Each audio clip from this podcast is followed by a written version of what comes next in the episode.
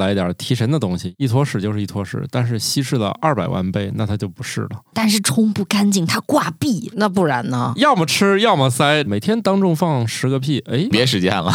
新科学脱口秀，这都二零二四年了，我相信奋斗的动力呢也没有那么高涨了，毕竟刚开始，对吧？啥事儿都不知道，过完年之后，对不对？大家的求知欲呢也没那么高了，毕竟知道那么多还是过不好自己这一生，是不是？扎心了。哎呀，所以呢，这个二零二四年第一期，我们决定给大家来一点提神的东西，因为我们真的没有别的办 法了，觉得聊什么大家都不想学、不感兴趣，嗯不知道也罢。快过阴历年了，谁还有兴趣上班儿啊？所以这二四年我们一定得给大家来点提神的东西，是吧？大家最喜欢黄灿灿的，我们就给大家来点黄灿灿的选题啊。可能也不一定是黄灿灿的吧对对对，也可能是绿的、 黑的呀，反正都有啊，也是五彩缤纷、七彩什么斑斓的啊，无所谓了。大家正在收听的节目是《生活漫游指南》的子节目，我们是新科学脱口秀。在新一年听新科学脱口秀，一定让你挣钱挣得更多。我觉得吧，什么祝福都不如这个朴素直接。我是希望能挣更多钱来还房贷的半只土豆。 我是眼睁睁的看着土豆老师的黄金砸过来的白鸟。什么东西？我我砸我用那个砸过你吗？你这不是选题就砸过来了吗？啊， 我是每天都要看一下自己的黄金的王大夫，啊王大夫这是黄金矿工 啊！抓钱吗？呃 那倒不至于。看 看，矿工不得看抓手里看吗？哎呀，我是对于开年就给大家暴击的，呃，嗯这种事情产生了愧疚之情的巧克力爱巧 克力，对，一开始这个选题只有两三条，现在这一集都是这玩意儿 了。得到了各位的共识。我觉得吧，除了屎尿屁之外，人类也没有太多这个感兴趣的事儿了啊。你好多科学研究都是围绕着屎尿屁。对，主要是别的虽然感兴趣，但他没有研究材料 啊，就这个易获得，是吧？而且是免费的，主要我们也是想用一些特别的方式振奋一下大家新一年的心 提神情。儿。 对对对对对对啊，好好，嗯、也不知道大家见过没吧？反正从国外的调查看，人这一生啊，至少有一回机会是见过自己的便便的。啊，为啥会是一回？那有的人可能不爱看，就就看一回拉倒呗；有的人他就不看，他难受啊。 动物界，它为了生存，它发明那种果实，然后呢，有些动物就把这个果实一吞，嗷嗷一飞呢，哎，嗯，就撒下去了。撒下去种子了。你说的那个是那个什么大鲁懒和那个什么渡渡鸟是吧？哎呀，，好多鸟都是，都是那什么辣椒啥的它都能传播，对吧？但是唯一的问题是，自然界遇到了抽水马桶，这个一下失灵了，一点儿都不自然，它们也没有办法生根发芽了。明明是靠自带肥料的传播方式来生根发芽，结果失灵了。嗯，反正我们聊的第一个呢，主要是跟下沉有关。 来吧，正常的便便会下沉，因为它比水的密度更大。然而，气体和脂肪可以降低粪便的密度。如果说你很喜欢吃那些富含脂肪和纤维的食物，或者呢有潜在的胃肠道问题，那就会产生漂浮的便便。哎呀，主要是现在没啥机会观察了。怎么可能没有机会？你们家抽水马桶肯定是 以前是那种蹲着的，还都有个概念啊。不过蹲着那个，它它蹲着没那法反飘而起不好来，不不，它蹲啊没法不飘要起起来来。对我现在突然对于一句话产生了一定的怀疑。我说你这个人有点飘啊！有那点飘确实是胖子更容易飘起来。那这是炫富，证明他吃的是肉。嗯，他要吃 脂素脂肪。多，哎，那有可能喝油啊，也对，还有可能是这个比较稀。那不是属于溶解吗？而且我发现这个还能跟另外一样食物结合起来。嗯，嗯，我们说一个好吃的冰淇淋， 它得有那个蓬松感啊打了很多气儿进去，对，是这吧是跟便便的道理是一样的。你们说这屎尿屁话题的时候，能别带着食物这个主 题吗那？就是那就是平时有屁不放就容易飘起来呗。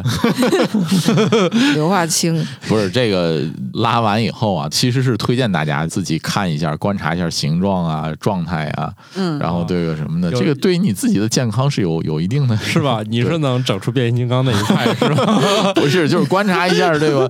你你你， 比如说，呃，这个有一个台词叫“大便怎样怎样？台词”，吗？呃，有一个电影里面的一句台词，啊，这是电影里吧？这不呃是去是看是病时候 说的啊、吗？？对啊，就是有一句电影里面也有这个台词，我引用这想个起台词来了那个廉颇老矣，尚能饭否？然后回答是什么 使能三以使，使，是吧？上能使，就大便怎样，不管什么时候，如果能观察的话，观察一下。嗯对，像土豆一开始说的那种五颜六色的，嗯如果出现了这种情况，其实它就是你身体状况的一个指示剂。嗯如果有那种太匪夷所思、太离谱的颜色，说明你应该去医院看看了，啊，也可哦以先自我纠音一下，比方说是不是吃了红心儿火龙果啊？哎，或者奥利奥什么嗯的。或者是那个那个薛丽红之类的，哎，不要自己吓自己。但是如果天天这个色儿都不对的话，要考虑一下。你你又说那个你那个内裤掉色儿这故事吗？ 那个反正二零二四年对自己好点儿，掉色儿的衣服吧，就容易吓着自己，就不行就换一件儿吧。 我老婆给我儿子买的那个袜子就有一双掉色的，这很容易截肢啊！嗯 然后就扔了那双袜 子。啊，色牢度不对，行色路太反差正。要不扔袜子，是不是就该扔脚了？ 咱就对自己稍微好点儿，啊就是以中国的制造能力，色牢度不行的衣服咱就算了吧。回到这个事儿上来说，你看人家外国人这个故事，你看人家写的，就像人还有雪花一样，每个人的便便都是独一无二的，因为每个人的饮食习惯不同。你说的可真对呀，对，肯定的。反正而且每个人的肠道细菌也不一样，定制出来的那个款式就是独一无二的。嗯健康一点的叫什么香蕉便，对吧？嗯，就还是有这健还有健苗康儿，啊，对，嗯叫香蕉便，它那拉还出有来山竹吗？ 就是具体有什么样的形状，嗯大家可以去对比一个叫做布里斯托大便分类法。对对对对，啊，还有这个了，对有有一个分类，对，啊，行，嗯，那就是有具体的图案呗。颜对色、粘稠粘稠度对硬度、这个形状形状，，是用红糖和芝麻酱捏的 吗？这我是从天津传统艺术里听的。这以前让谁死，啊他说我不想，我就在家吃狗屎，就拿那个红糖拌着那个芝麻酱 芝麻酱，嗯，然后捏出那个，然后在家吭哧吭哧在那儿老段子子老段子，嗯啊，是吧？但但是我没有实践过，我真没有 你，别实践了，真是行 打住打住打住，也也就是说，你 们天津人民都试过了， 但是听起来不老健康的这食物。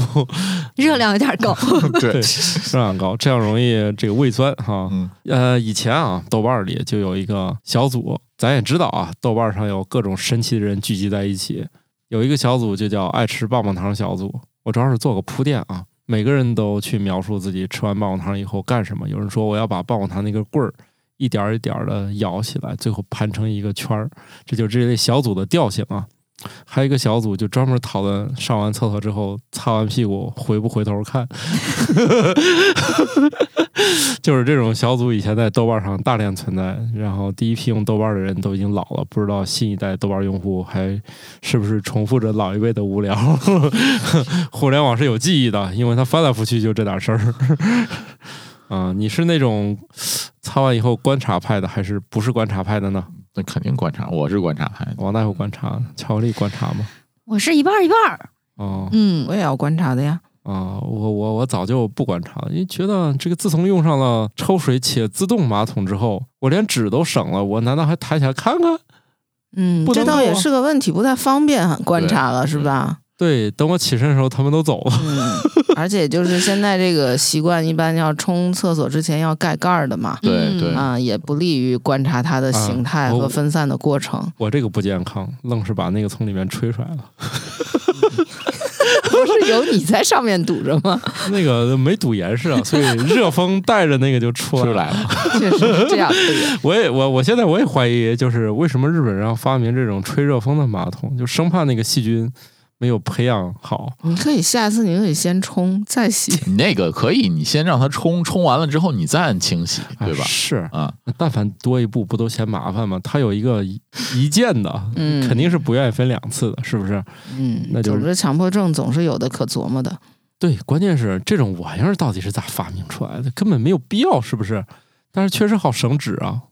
这个我们家我已经不用纸了，省纸 但费水， 你说这个，我就想起来有一次我。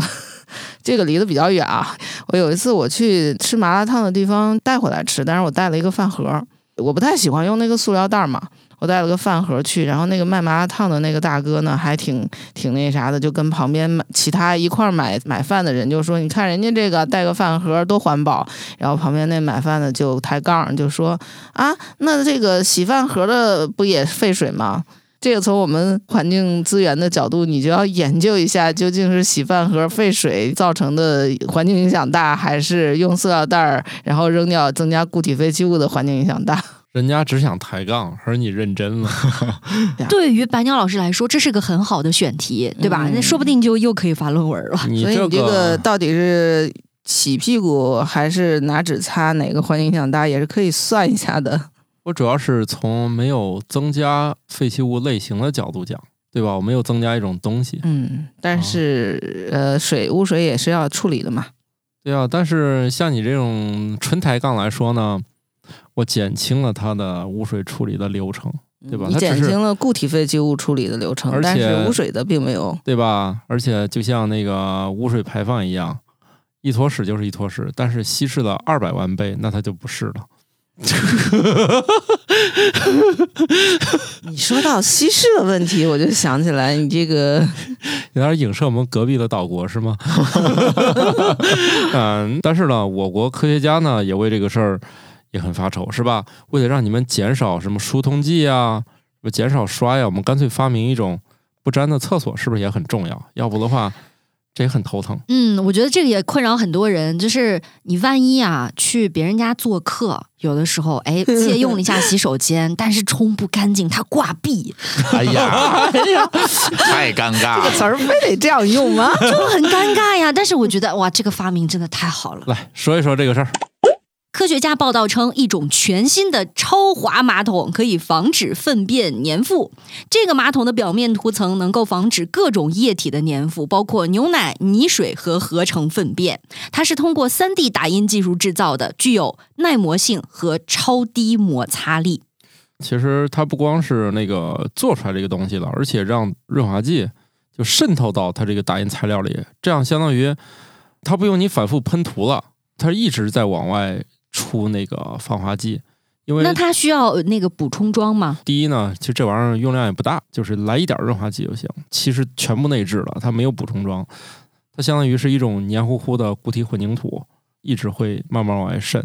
过去来说，我们在高铁发现高铁上那个马桶也是不粘的，你们知道为啥吗？那不是不锈钢的是吗，上面是特氟龙，哦，不锈钢特氟龙哦上面有一层，啊嗯，哦，跟你家炒锅用的是，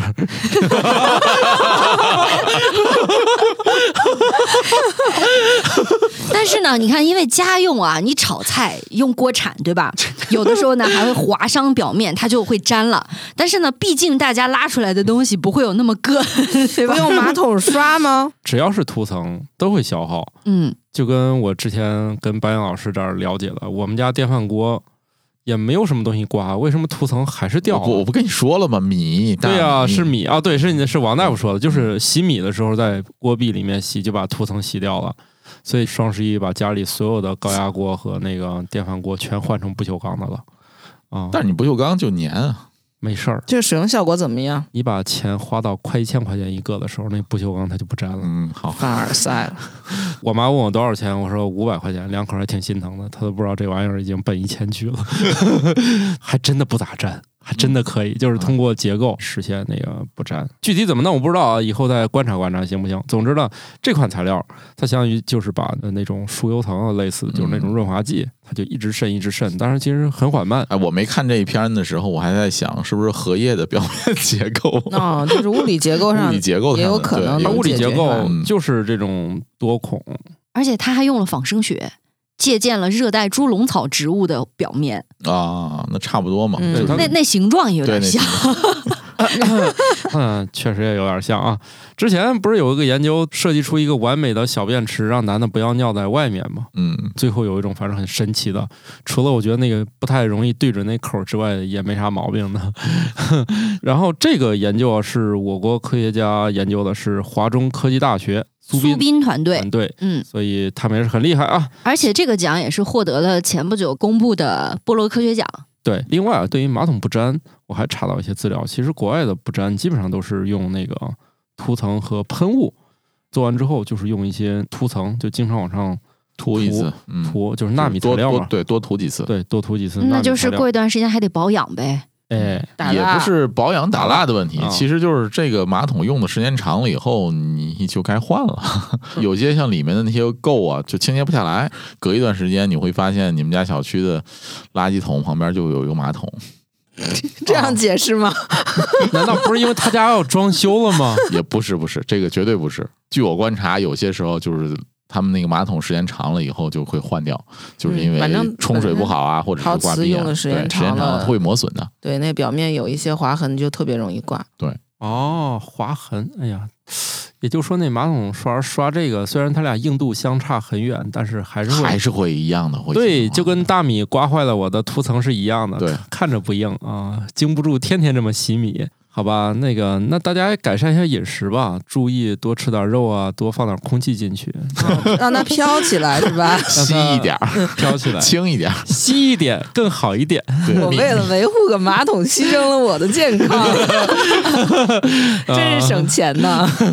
不也说了吗？像那些我也不知道这种文儿是故意写出来劝老年人还是怎么着，就现在就说真的不建议大家就攒那个水倒那个马桶，对，说那个里面那些机械机构，它可能比以前设计的还是精巧一点儿了。精巧的东西带来的问题就是没有那么的稳定和寿命长。我不知道大家观察过没有，就是不是特别好的、特别贵那个马桶，除了那个正常那个大的漏斗之外，就是你能看到它那个口儿上面有一个小口儿，就是那哦个坑儿最深的地方正前方有一个小的一个圆孔，对，所以它的冲洗的这个原理是这样的，就是当你放水的时候，那个小孔除了从那个马桶圈儿周围去流水之外，它那个小孔会先出一股水流，这个水流呢会让那个那个那个弯道的那部分形成虹吸，然后再带下 去。哎，对，现在那个马桶利用了那个虹吸原理，所以它会比较省水，用一点儿水就能冲干净。所以这也对你的这个屎的质量提出了一定的要求，就是不要太硬，是吧不要太长。不要太粘，还啊 不要太多吃点 肥肉，嗯，我一吃肥肉就好办了。那我毕竟川西， 可能一般家庭也不太能接受自己家马桶上带特氟龙，毕竟那个颜色大家接受不了。 想想高铁上那个色儿是吧？嗯它就明不白正明常白是吧？嗯谁想要一个灰色的，谁想要一个灰色的？是不是？感觉跟水泥磨出 来的似对的。， 对，咱聊这个话题，主要是由于咱都是坐二等座居多啊，你要坐一等座啊，商务它很有可能还是那个白瓷的。哦，是吗？还没坐过一等座，啊没坐过商务座，没去过，哎，对，又暴露了这个对土豆老师坐过。阿尔赛啦，呃，一等和商务它里面那个厕所其实是跟咱家里那个一模一样的，但是由于列车的型号种类比较多，咱不能一概而论啊。反正我是见过一模一样的，想必它里面结构肯定是变过，因为毕竟它要抽真空的嘛。嗯啊，它不是像咱那个走到市政的，它还是要有一套那个集变装置的嘛。我觉得这个技术，这个这种马桶啊，应该优先应用到航天领域。航天领域这个我还真不知道，他们还要控制重力的问题，吸嘛，关键是得用耗材吧？现在用不用耗材了？得用吧，先给自己粘一圈儿，把自己固定住，对吧？开始这个嗯中国这个方案，我现在有点不太确定。反正，哎，我印象中阿波罗时代也都是一直都得先有个耗材先粘上。它那个耗材是不双是面胶一次性的吧？这个咱别瞎不记得说了啊，这个对，不记得了。对嗯，但是整个那个示意图什么，我确实是见过，得先给自己粘严实了。万一对面还有人吃饭呢，漏了，这个不太行。那个捕捉起来也比较费事儿。前段不是看那个中国空间站上了吗？反正好多东西其实咱地面上也都有，他们买的那个。好像跟咱用的没啥差别，就是什么清风的纸，是吧？就那些看起来还挺日常的，哎，这个不是他们植入的广告吗？因为这个画面是扫过的，就是大家截屏嘛，包括他们用的耳机，用的那个娱乐的什么手机的款式，不都是给研究一个底儿料吗？哦同款了，也不能光说人是吧？其实呢，人是一个比较特别的动物，也是自然界为数不多，甚至说唯一的擦屁股动物。 毕竟狗熊只用兔子擦它就可以了。 人比较特别，还得专门生产纸张啊，要么就废水啊，嗯是吧？人家动物就简单多了啊。嗯，有的还自产自销呢。哎，新的研究发现，南瓜虫的生长和存活需要健康的肠道细菌来维持。为了获得健康的细菌，小南瓜虫天生就会寻找并吃下老南瓜虫的粪便。他们说实在，可能也是个直肠子吧。你像跟咱这儿反过来了哈。我记得咱们这儿做那个肠道菌群研究，包括给肥胖人士植入健康肠道菌群，好像是要求都是老要的新鲜粪嗯对，新便。鲜粪便，对，然后也是年轻 呃年的轻人的群，人，对，新鲜的也得，是不是也得制成那个胶囊吞下去啊？那不然呢？ 难道你想怎么吃直？啊接吞嘛，直接从后门塞进去，别别别别别，这个脑子里有这个画面直了。 接直接，但是那是直肠，还嗯主要是不好抵达是吧？反正通 道一共就俩，是不是？嗯要么吃，要么塞，只只有这两个。但是估计这个栓剂不太好到达，所以可能还是吃更。但是从情感上吧，我还觉得还不如直接塞更。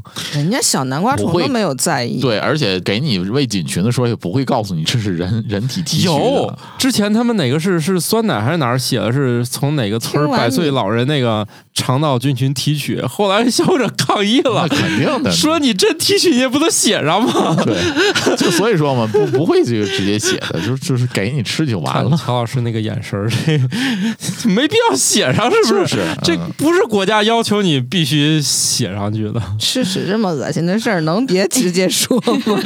对，这人个 家都已经美化成肠道菌群了，你们还想怎样？嗯，不过自然界里面吃粪便的这种，尤其吃长辈粪便的这种还不少。对非常多。特别可爱的袋熊，嗯，它不是也是吗？要吃吃妈妈的嗯妈妈的粪便，然后自己的那粪便还是那种方块儿的， 方便运输吗？摞成堆 儿。这个不必考虑圆形物体的最小堆叠数什么的，嗯是吧？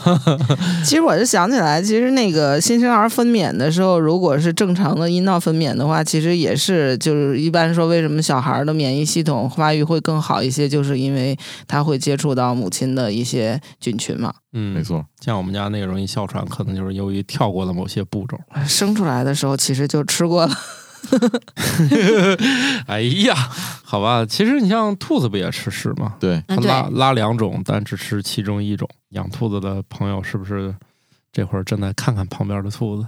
你咋这样事儿了？对，就所以说有养狗的家庭也会要注意 一下，对，不要跟你的宠物嘴对嘴，过于亲密。你你不知道它上一秒吃了什么东西啊。哎呀，你要这样说，养猫还稍微还是猫还是爱干净的，爱干净，但是但是它舔完全身，它也要舔自己的屁啊屁呀、他还吃苍蝇呢。 它也会舔哦你。那倒是，这不是看一视频嘛，一只猫的右爪儿好像不小心踩到自己屎上了。然后那只右爪呢，就是 后爪，后爪在那儿就一直做伸展运动， 它一直在想，我到底是给它晾干还是给它舔干净？那只猫就是很犹豫，看一看躲开了没舔，然后又在那儿伸展，反正，呃，看哦到一下不个。去嘴呀下不去嘴呀， 这么爱干净也下不去嘴了。但是它舔自己屁股的时候也没有思考过 吧？嗯，就是新对鲜它和还是掉地上的，这肯定人家区别是不一样的嘛。还是哦原来不够是自洽，原来是掉地上超过三秒的这事儿是 吗？不想要了。 那个那是不是猫如果舔自己屁屁，就类似于你喝酸奶要舔那个酸奶盖 子，差不多？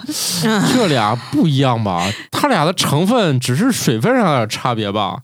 而对于猫来说，这个不是你不能把屎跟这个酸奶这俩混为一谈，这俩一个是营养成分，你怎么就叫他绕进去了呢？ 一个是营养营养类的，是吧？是这喝完之后能补充营养的，一个呢是不要的。你这俩玩意儿不不一码事儿啊。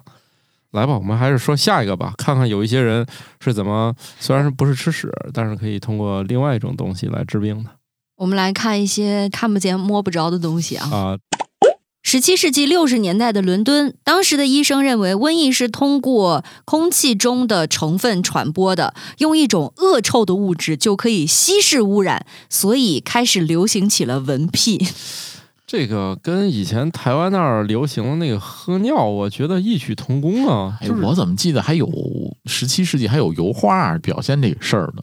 喝尿嘛，呃，不是，就是文文屁屁。问屁。嗯，我印象中好像有那么几幅画啊，还是还是是后人伪造的，我不记得了。但是我记得好像好像看到过，呃，他们也经历过很长一段传统老西医的那那那一套，嗯对什么放血、放血呀、看看尿，嗯，就反正你像以前那些小姐们就得带罐尿送到医生面前，医生看了看。以前你想的那没有太多方法，都是什么草药啊啥这些嗯看尿也正常啊，啊，对啊，尿最早的颜色也尿检嘛，对，尝尝是吧？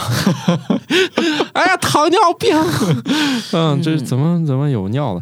以前还真是啊，有点像啥呢？与其我抽烟有害健康，那不如对吧？就是就是呃，不是不与是，其吸二手烟，与其闻二手对烟有害健康，我不不如如直吸接吸一手烟，可能有点这意思。不过他们的行为要把这个屁存放在罐子里啊。我当时在读高中的时候，我们的化学老师有讲过一个让我印象特别深刻的故事。当时应该是在讲呃硫化物，包括硫化氢啊这样的气体。他就举了一个例子，说有这样一个故事，说一个小孩儿，就农村的一家一户人家，然后这个男主人呢每天要出去田间劳作。女主人呢就在家把这个饭菜做好，做好之后呢，自己还有别的事情要忙，比如说给家里面的那个喂一些动物什么的，就让自己家的小孩儿拎着那个盛饭的罐子去给他爸送饭去，送到田埂子上。这小孩儿呢就特别调皮，他走到路上的时候呢，就对着这个罐子呀放了个屁，哦然后呢又把盖子盖上了。这闷了一罐屁货的饭啊，然后呢送到了他爸的手中。忙过了以后呢，这太阳又晒啊什么的，哎，最后他爸把这个饭吃了之后呢，就被毒死了。啊，啊，试图以这种比较夸张的表现，因为我相信一个屁应该不至于造成这么危险的行为，这就个是老师那屁的主人也应该也快不行了，然后呢，就意思是说，告诉我们这个硫化物，尤其硫化氢有毒的这一点嘛，只是用了一个比较夸张的一个故事来说明而已， 哦所以就会记得得特别清楚。量不够嗯我，觉得他这个主要是杀伤力特别强，这孩子要是真这样，这孩子确实够呛啊了。这孩子是够呛， 对因为肯嗯定得被家长给毒打一顿。不是毒打一顿的事儿，他自己要是这个浓度都已经对到了一个制毒剂量，那他这个肠道菌群肯定是出了大问题不了一。定，万一人家肠道的屏蔽功能强呢？嗯那不万是一人啊家，肠硫化道氢是厌氧生物 啊。不是，我的意思是肠道的人家封闭的好，变成了某种带有特氟龙 的进化出的特氟龙。万一他是个奥特曼呢？那他还吃不吃饭都两说了，他要都是奥特曼了，他爸还能叫屁毒死？ 是被儿子打死的。 以前那个中世纪那玩法，看了一些野史，当然也许就是真的，说蓬蓬裙儿，就那种女的，嗯，带那个鱼骨撑起来的那个，然后嗯巨大，说如果你在街上见到一个妇人正在蹲在地上，你就不要上去打招呼，因为她裙子底下正有个尿盆儿，有仆人刚给她塞到裙子里，然后所以欧洲以前很一直都不太好上厕所嘛，有仆人一直端着尿盆儿跟她出门儿。啊，这我听说这个蓬蓬裙儿最早的用途主要是当街解决问题，又不被人围观。说见到姑娘蹲下的时候，她也许只是假装看看花儿啊什么的，她可能正在办事儿啊。 所以说那个欧洲什么鹅卵石那些什么林荫小道儿啊，它往前推个几百年，确实绅士得以打散，要不这老得洗衣服。是这跟打伞又有什么关 系？就是以前他们那儿解决屎屎尿屁什么的也很费劲嘛。嗯，我觉得其实我们也是有点不理解吧，就是因为在那个时代，人们还没有分子这个概念。你现在讲，你觉得他很荒谬，就是他拿一些臭的东西，他觉得就稀释了有毒的或者是有害的气体，实际上是因为你对于分子这个概念深入你的你的认识，你你知道这个分子跟那个分子不是一个东西。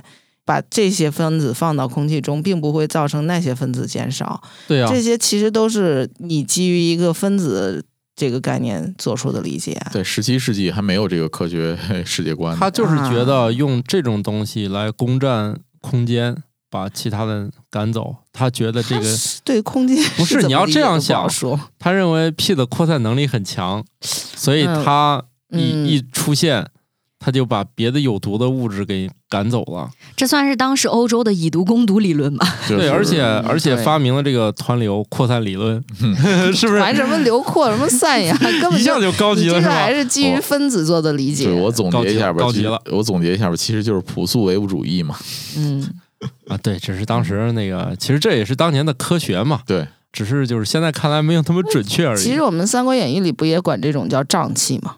然后呢，收集嘛，各不罐是儿啊，嘛就说就那个诸葛亮去什么七擒孟获的新时闻候后，对啊，不说什么南方多瘴气，其实不就是一些一些可以在空气中传播的流行病致病因子嘛？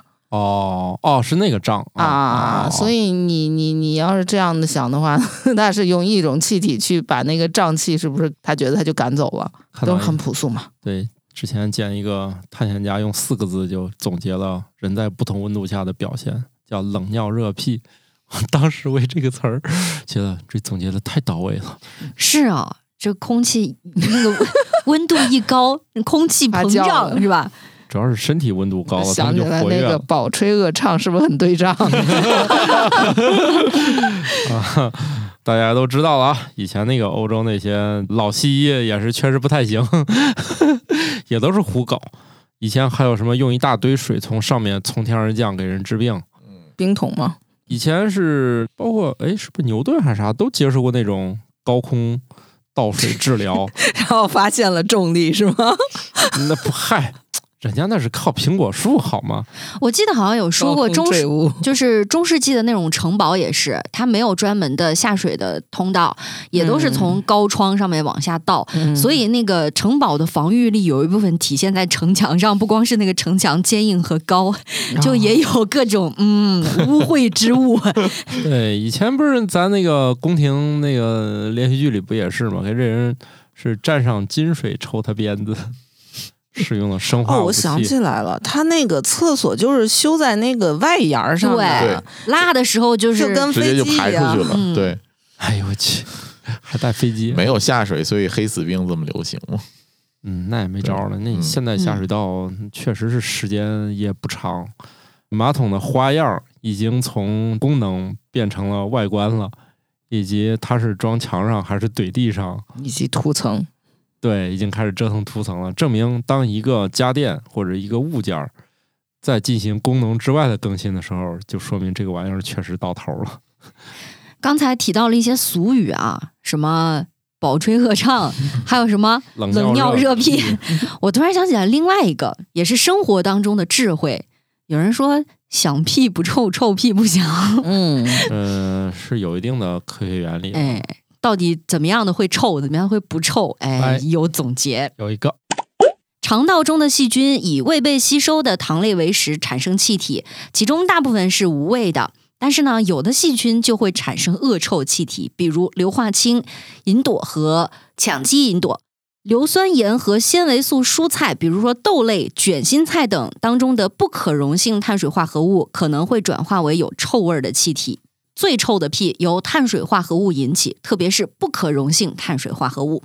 哎呀，你要这样说的话，爱吃面呢，是不是就有点儿嗯？面还好，炒他说豆的腐是不可溶性碳水对化合物啊，这就是什么卷心菜呀、豆豆类的类卷心呀、菜就符合我们平常说的吃豆的容易放屁这对个。嗯，那但没说容易放臭屁。我的经验是啥，你知道吗？嗯就是如果说你有锻炼的呃经验的话，他们会说蛋白屁很臭，嗯哦，那是就是就是硫化物会多嘛。嗯，他们就是吃那个蛋白粉吃过量了嗯，包括鸡蛋，然后不吸收，啊嗯，哎，肯定你弄不过来，身体受不了，最后你就以呃气体形式排放了。因为这几种生物大分子里头，纤维素是主要都是碳氢嘛，嗯然后蛋白质是碳、氢、氮、硫都有的嘛，嗯，脂肪的话也是碳和氢为主嘛，所以那你要这样的话，肯定是你的硫化氢气体的主要来源就是蛋白质嘛。怎么样才能少放臭屁 呢？嗯那少吃豆子，少吃豆子，嗯，像那个蛋白质也那个就适量摄取吧。还是要靠肠道菌群吧。这是一个系统工程，当然你不能单靠吃或者单靠调整。就是你原料方面也得控，你的加工体系也得控。 嗯之前就说那个卡梅隆就是要去马里亚纳海沟，他们那个船下潜之前都不准吃那种产气的东西，他是明确说过。嗯、我们航天员肯定也也是有，但是很少有专门就采访这一块儿的啊。只有那个卡梅隆是专门提过这事儿，那他们是不是有一些黑科技可以控制一下的？这个咱就不了解了。或者特殊的食物配比啊呀、那哎各位坐飞机的时候有没有发现自己屁变多 了？那肯定的，你外面它那个气气压变小化了，啊如果别人不占据它，我就想占据它。 但是不用担心，这个飞机的空气置换效率特别很高，所以基本上一下子你就发现味儿就没了。 对，大家下回可以试一试啊嗯你们还要有贝尔 式啊，啊！因为在之前的节目当中，我们不是也提过嘛，最早的那个呃阿波罗系列任务的宇航员，他们就是啊暗号因为一开始为了解决心脏的问题，所以加了那种含钾的饮料嘛。嗯，对但是这个一吃多了呢，就就发现放屁屁很多。对，嗯，就说我在发电子邮件，哎，对对对对对对对，那还挺文明了，互相得打个招呼。主要是我之前看，就是说这个玩意儿在那上面，它真的不扩散，不像咱这个地面，所以你随时从那儿经过，它那个味儿还在。空气当中充满了屁泡。 对，它就是不怎么变。按理说它里面应该会有过滤啊啥，但是它可能就是由于它流动效率太低了，所以它就会固定在那儿，它也不咋稀释，可能它就一直固定在那儿。飞机上倒是挺快的，飞机主要是由那个它有是空调是系统强行在那儿来回过滤，对，而且据说那个效率还还不错，而且过滤效果也很好，所以大家坐飞机倒是不用很担心啊，甚至不是说很多细菌啥的也都被过滤掉了，但是其实，在这种高空的干燥环境，细菌的成活还是挺就是挺容易成活的。虽然有这个过滤系统，但是它这个整个空调系统里面长时间不做清洁，实际上还是有点问题的。对，但是有一个好处啊，大家不知道有没有一个经验，如果你呢正在上大号，一开始觉得很臭，过一会儿就觉得是不是就不臭了呢？嗯不是吧？一直都 会臭吗？。是吗？久居茅厕不闻其臭嘛。其实这个我是觉得过一会儿就不臭了，特别是在公厕里面，你一进去很臭，过一会儿你就觉得这个味儿没有那么浓嗯了嗯习惯了，这个习惯我们也是研究的，这事儿是也是我们人体的一个调节吧，不光是这个，甚至还有那些花儿，过一会儿你也闻不见了。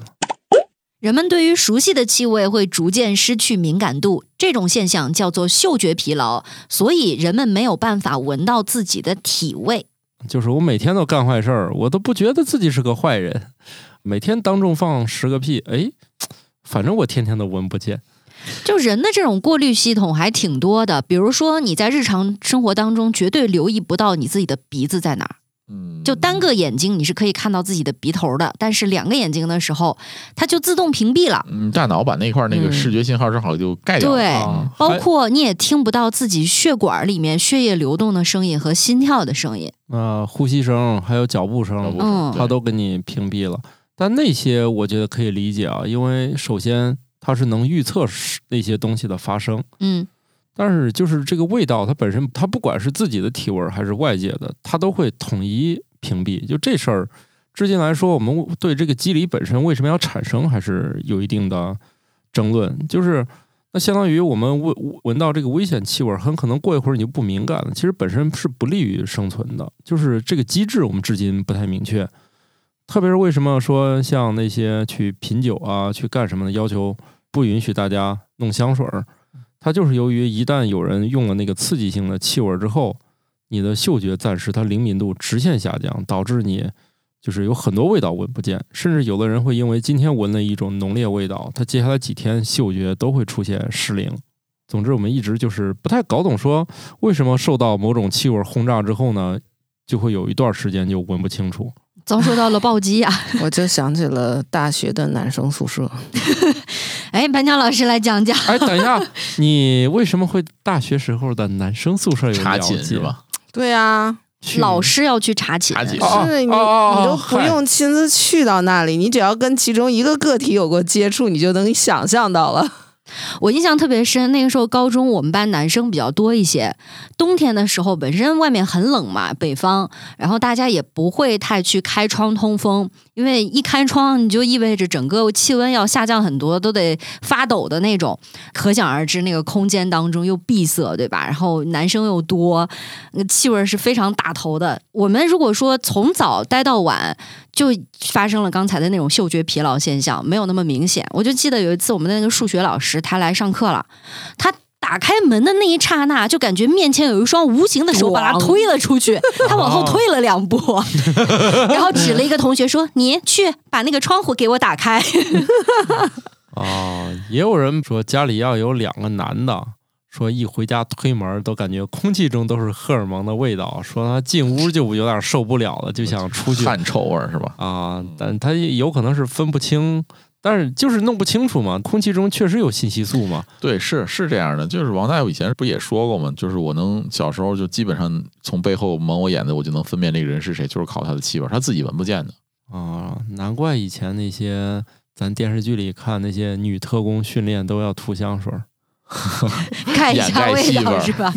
呃，掩盖一下，这样的话每次从背后蒙住敌人的眼睛。哎，什么？ 什串台串台串台了！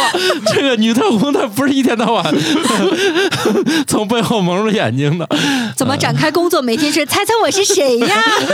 我这我个我我道猜行有点浅吧？对我猜你是那边的，你活不过第一集。刚训练就淘汰了，没你了，没你了，好吧。我是之前发现那个花儿，特别是那个叫香水百合，闻一会儿就觉得整个这一束花都没有味儿了，他那个香水百合的那个气味儿还挺冲的，嗯，嗯，你都觉得整个花儿都不香了。看到这个研究的时候，我就想起这个了。我是想起来，就是我接触过几个就是长期吸烟的人，他会觉得咱们平常认为香的气味，在他那里就是没法忍受。就包括一些护手霜呀，或者很淡的那种，就是那个润肤乳啊这样的味道，他都会觉得很难闻。但是他日常都已经被烟熏那么久了，不是嗯应该会出现嗅觉疲劳吗？对嗯，他的嗅觉疲劳就是它它的只是耐受烟味儿的吧？对它耐受哦烟味儿，它并不是耐受这个香味儿的，但是它的那个呃嗅觉的灵敏度已经变化了，所以它那个对于香味儿和这个这个其他气味儿的分辨，就神经已经分辨不出来我哦了。怀疑他就是有所改变了。他我觉对得他就是偏好已经变了。嗯，因为气味儿啊，好吃不好吃啊，好看不好看，本身就是很主观的东西，嗯，很有可能在他那个世界里，除了烟草以外的味儿可能都不香，有可能吧。目前咱还没有这个了解吧。但是会有一点，我觉得吸烟的人就对于这个烟味儿，他们是真不敏感。他总觉得就这你们还忍不了是吧？我在电梯里抽根烟咋了？我每天反社会人格最高的时候，就是闻到烟味儿的时候。我记得在中学的时候，我们有的同学抽烟嘛，偷摸抽烟，就身上没有味道了，但是老师过来，你过来，然后拿手指头一闻，抽烟了，外边嗯罚站去。他自己都不觉得是这样，然后他说觉得好像老师鼻子怎么那么灵，其对实一般鼻子就可以。对对一般鼻子就可以。别哎对说，就我感觉鼻炎都知道是他吧？，对，没错，嗯你这味儿也太明显了。没错，因为除了他自己以外，就都，所以这也是一个烟民老是自欺欺人，总觉得我这没事儿，我把汽车的窗户开个缝，我把烟吐出去就行了不。可能的。这是不可能的，你这想多了。你是因为你在这儿整高浓度了，你觉得这个就没事儿而且有时候女性的嗅觉本身还要比男性还要灵敏很多。嗯，我就记得我小时候，绿化带的花坛里种那种花，有那种可以夏天开花的时候可以采花蜜吸的那个啊，一串红，啊，串对，红，嗯，那个因为以前没有什么零食吃嘛，有时候对，就揪会着吃就蜜那嘛嗯个吸。我回家以后，我妈一闻说你又吃那个蜜了， 还啊，这也被发现啦！嗯这揪的太多了，这 是哦， 你这以前的爱好还是挺与众不同的啊。嗯，嗯，你没吃过吗？啥呀？就那一串红的蜜，啥是一串红你没有童你年，没童年，啊你才是那个与众不同的。啊？啥是一串红？ 就是它是有一串儿，它那个红上就跟那个嗯呃挺长的那种红色的，哎穗状花序，每一对个对花形容得比较上头都有一个小的一个艳红鲜红色的一个，揪那块儿有一滴，大概一滴蜜，嗯特别甜。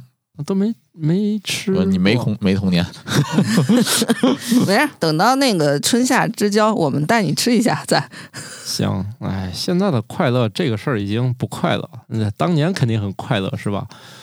这一次我出去这聚会，大家说：“哎呀，以前我们认识那会儿，大家喝个饮料都很快乐，这会儿不上酒都快乐不起来了。以前你不够喝酒的年龄， no，像有的比较在意自己在别人眼中的这个形象和评价的人啊，我觉得经常会有一种担心，就是，哎，我比如说走路走快了，是微微出了一点汗，或者是怎样，就是我会不会有味道被别人闻到，但是他自己没有办法闻，对只能求助于嗯身边比较你帮我亲闻近闻的有味儿朋友，对吧？对对对，嗯，或者呢，还有一个办法就是从自己穿的东西上面去下手。我们对经常买衣服、买鞋，会问：哎，这个东西吸汗吗？这个鞋不会把那个脚给捂臭吧？什么是不是很透气？嗯都会问这样的关键词。对，而且现在就发现有些我们现在正在大量使用的纺织品，它确实很吸味儿，而且就是洗不掉。聚酯纤维之类的合成材料会吸附气味儿，导致汗臭味儿久久不散。主要是疏水，所以能达到大家所谓的这个速干，对吧？嗯但它疏水同时的问题是亲油，这样的话就是附着力很强。亲油的话，你就不太容易把它从这里面给弄出去。对，而油脂里面也照样是可以，有这个汗臭啊，汗就是一对呀体液嘛，对吧？对，所以我想起来小时候有一个东西叫，就穿久了就有问题的，是尼龙丝袜子。啊， 是啊，哦，对所以就是那个脚臭永远洗不掉，是吗？对， 哦，原来是这样子。而且尼龙最早开发出来好像就是为了代替丝绸戴维的，丝绸它它的优点是结实嘛，嗯，嗯，又很这个轻。对，又轻又结结实。实。以前不是在火车绿皮儿火车上卖袜子，嗯不都找一个人跟他一块儿拽那双袜子？紧拉又紧拽， 对牛，所以我小时候穿尼龙丝袜子就就如果出现这种情况，我们这个就赶紧把那袜子扔了吧，别穿 了。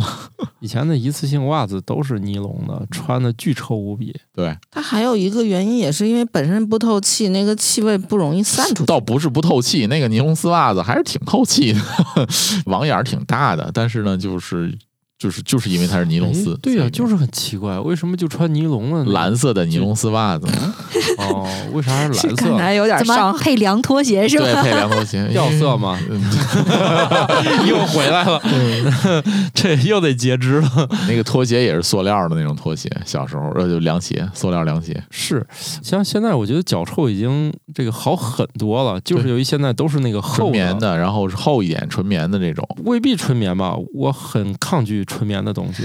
呃，有一些体育的训练袜，它不是纯粹的纯棉，呃对它是要混纺一些其他的材料进去。对，总之我发现这个袜子臭不臭和它的薄厚直接相关。比如说它是很厚的袜子，它就不 臭。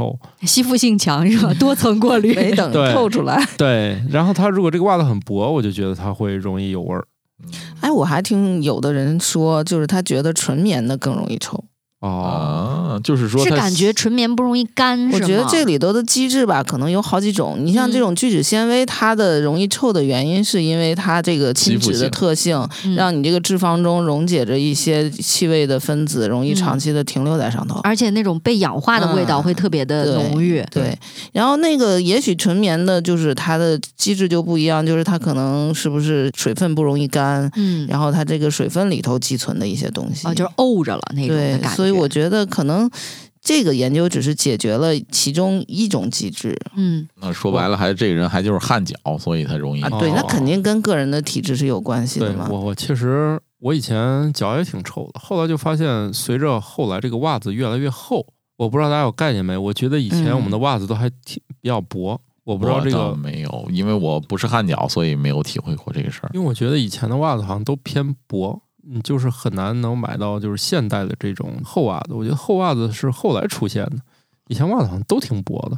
特别是我今年我还帮我爸妈扔掉了一堆，就是以前那种老袜子。我发现老袜子都是那种，那是因为穿穿薄薄 了吧？啊、不是不是新的新的，连包装都在的，哦好就是让我一下勾起了以前那种嗯穿那个薄尼龙袜那个经历。然后我发现脚不臭了，都是由于袜子变厚。我觉得可能跟鞋有关系，你这个鞋也比较透气。啊、嗯鞋现在肯定是很重要的。嗯我发现应该是鞋的工艺的改进，让这个事儿，所以它是个系统工程嘛。嗯，还啊有个体差异嘛。说起来这个个体差异，我就想起来之前也不也有研究说，可能就是那么几个基因的突变，就让亚洲人的体味儿要比这个欧洲人要小很小很多。多对，所以而且我们的香水的使用率不是销很量高就，嗯，而且这几个基因其实相互关联的，就是说你体味儿少的同时呢，好像这个头发的粗细要粗一些，还有跟这个乳房的大小，还有什么的，就好几个是其实是联动的，嗯，不包括印度吧？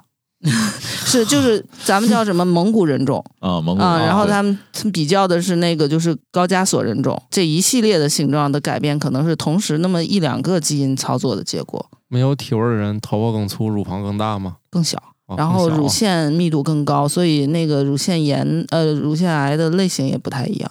哦，还有这些联动呢，嗯，就是说这几个是一套，这不是像那种那西红柿那个基因一样，红的就不好吃， 就是红颜色跟它那个味道是相斥的。就是很多性状，就你很难说它就一定是好或者一定是坏，它在不同的环境下表现出来就不一样。对，为啥现在这个西红柿又反青了？就是，呃，红跟味道两者是相斥的，就是培育不出来红且好吃。对，它俩好吃是的那种柿子根儿那块儿都有点青。对，，所以现在呢，干脆一反到头儿，现在就是那种纯青柿子。我小时候我也现在也有，和那个黄西红柿也挺多的。原来现在好像西红柿都趋向于那种硬硬的粉红色粉那红种色的那种对啊，除非你专门去买那个其他的。在菜摊上买到那种一串儿 的，不是圣女果是吧？不是不是，就是西红柿， 它一般那一串儿一串儿会分分成两种，一串儿是那 种哎，我觉得这个西红柿的大小、颜色，其实就是从以前的这个这叫什么间断函数变成了一个连 续函有数，点果对吧？以前那个圣女果就是圣女果，西红柿就是西红西红柿，柿现在从大到小，你可以在排一菜市溜儿场排一弄溜儿，对嗯对，就小一点儿的，嗯，然后再那小个一点儿的颜色从那个红红外波段一直到紫外波段，什么呀？ 光谱了是吧？你刚才说那叫啥函数啊？我都没 连续听连续函数数，嗯，从一个间断函数变成了一个连续函数。哇，瞬间听起来西红柿好高级哦。 搞搞的这个节目，我自己都有点听不懂了。 我确实没听懂啊，哎请，原给谅你我来点儿数学英语就给你整懵了是吧？啊，就是你这个不就是从连续变量子了吗？嗯，对，啊，那紫外线的西红柿，有紫的嘛，紫西红柿，对，啊，黑紫黑紫的那种。这个我们家菜市场有一个专门的西红柿摊儿，那个西红柿摊儿里，冬天是卖草莓，夏天是卖西红柿，然后那个西红柿就是各种各样，从红的到绿的到紫的都有。你们下菜次市再场，买的时候拍张照片儿让大家看。哎，你们菜可市以。场专门还有西红柿专营的，它常年就是专营一种东西，就类似于那个冬天卖那个涮羊肉，嗯夏天卖刨冰的那一家，嗯哎，我们家觉得菜市场，呢我们家菜市场有一家是都夏天卖西红柿，冬天卖大葱的， 你这个冬天这附加值有点低嘛？大葱还有白菜。哎，但是也比不上那次在武汉见那家，就三四种藕，他说我们家不卖别的。那专营嘛。专营藕，他们家就三四种，问你干啥，立马跟你说出其中一种。这活儿我也能干，毕竟只有三四种。那做法吧，也就什么凉拌、炖，呃炒煲剁汤做煲藕丸汤子，对，最多煮呢给你分成两种，你要吃哪种的？因为他们炖的那个莲菜炖排骨是有一种专门的藕，好像就是那个藕好像不干别的，只干这一件事儿。 哎，说到这，我正好采访一下你们，因为我们家其实我记得，在我小时候，每个菜摊儿其实就卖一两种菜的。对，是是吧？对是就所以这个变成个每个菜摊儿都什么菜都卖，其实不是一直以来就这样。不是这个菜摊摊主他是上菜去，每天早上起来去批发市场上。你真正要去看每一个摊主，如果他卖一种的话，他就基本上第一个有可能是他自己家的，第二一个就是给他供货的这个人，就只常年只供他这一家。嗯，嗯，如果你你凌晨三四点去过那个农贸的那个批发市场，你会发现那个是每个摊儿就只有一种。说白了，我们这边儿就是客户端，其实他们是他们去采购 的，对他们采购的时候，没错他们就基本上什么样的都采对，了都会采一点儿。你如果常逛菜市场的话，你会发现有的摊儿的那个菜品种啊，其实菜是一样的。就是对一个品种的菜，然后那个包装，连那个大的塑料袋那包装都一样，基本上就是从一个那个批发的地方上的。有时候是有这种，我们说你今天的笋子不行，他说你看这整个菜市场今日笋子就不行。嗯，因为都是从那一个批发商进对的，没错，而且我小的时候能吃到的蔬菜的品种也没有现在这么多，就很嗯局限。就是你夏天、冬天吃的东西，就冬天当然是最少的了，这个嗯反正北方是很少的， 嗯，夏天吧可能还稍微多一点。我们不是说气味儿吗？这个气味儿怎么从汗臭说到了菜市场？西红柿不重要吧？ 就是基因确实是没法改变，但是你通过了解你的衣物的材料，然后进行针对性的选择或者一些后续的处理方式，是有助于让你闻起来好闻那么一点儿的。嗯，再加上一些香水啊，或者是对吧，好一点的洗发乳或者面霜之类的。嗯，前提是你在意别人对你的感 受。对，这个就有问题就来了，就在于你自己能不能闻得见。 嗨，还有一点取决于你俩的关系。比如我上大学的时候，我们那个舍友，他是一个南方人，是那种灰都搓不下来那种的。就是有人他身上他就没有灰，他为啥那搓灰布在南方他卖不动呢？是因为他们身上好多人他就没有。每天冲，啊，不所是以每天，你你想都到那个地儿上学，他没有天天冲的机会，对，所以就也是一周洗个一回两回，就这种的，啊，他也就是没有，就这还天天认为我身上可有味儿，但我女朋友还说我身上挺好闻的，我说是你俩要喜欢他，放个屁都是 香的感你觉这就是在遛单身狗 嘛。 啊。然后我说你这没有意义啊，就是我我也不知道他咋想的，就天天觉得自己身上有味儿，我心说搞对象还有这种包袱。当时我也年轻嘛，我也不会细想这个事儿啊。现在想起来，哥们儿还是天天琢磨身上有味儿。像我们这些单身狗，啥时候会思考到，哎，我今天身上有没有味儿吗？要不你单身呢？是想的还是中午吃啥，晚上吃啥这种朴素的问题。他们想就是我身上有味儿，会不会他不喜欢我？思考的不在一个层面啊。不管怎样，虽然说我们这个节目呢，从一开始呢跟大家这个聊的颜色是黄色的，我这样说违规了吗？ 但是我们聊从一个黄道的另一个，对，但是我们哎，最后不呢， 是连续型的函数吗？对，但各是种颜色都有。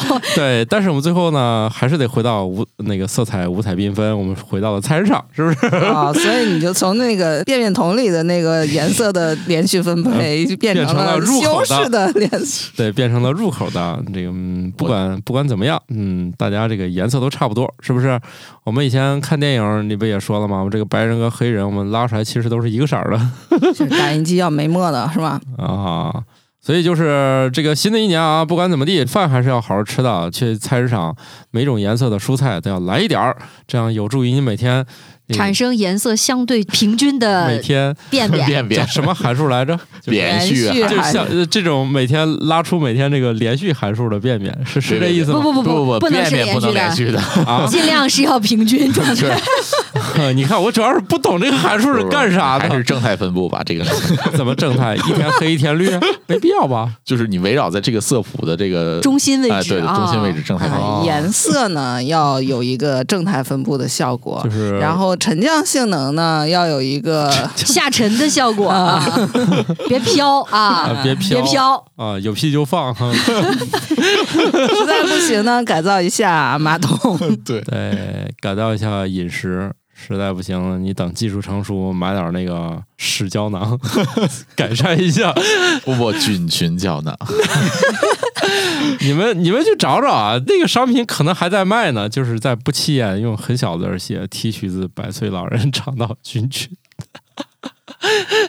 就是益生菌嘛，某些益生菌的品牌”，。那也很难分离出来啊。那哪，嗯比如说还得请这位老哥儿得收购量，然后再分离出其中的，那不容易呢。从一大堆里面就找到那一些 不好搞的啊，大家去试一试啊。人家长寿一定是有原因的，但大概率我觉得不是光吃这个就行的，不能光吃人家菌群，是不是？ 其实小孩儿不就参透了吗？我爷爷能活一百岁，他为啥呢？不多管闲事儿。新科托冷知识大放送。我们的消化道由数万亿种不同细菌、病毒和真菌组成。当前往新的地点旅行时，肠道中的微生物群也会随之受到干扰，这可能就是我们经常说水土不服的主要原因吧。当合唱中的声音相互微妙的影响时，会创建一个增强整体声音的反馈循环，会导致更加有凝聚力和和谐的声音。这种现象被称为涟漪反馈效应。一项新的研究发现，如果涉及多项活动，那么纸质日历通常优于手机日历；但如果是特定时间的计划，则手机日历比较有效，因为可以设置通知或提醒。巴布亚企鹅是世界上游泳速度最快的鸟类，水下最高时速可达每小时三十六公里，这要归功于它们翅膀的独特形状和结构。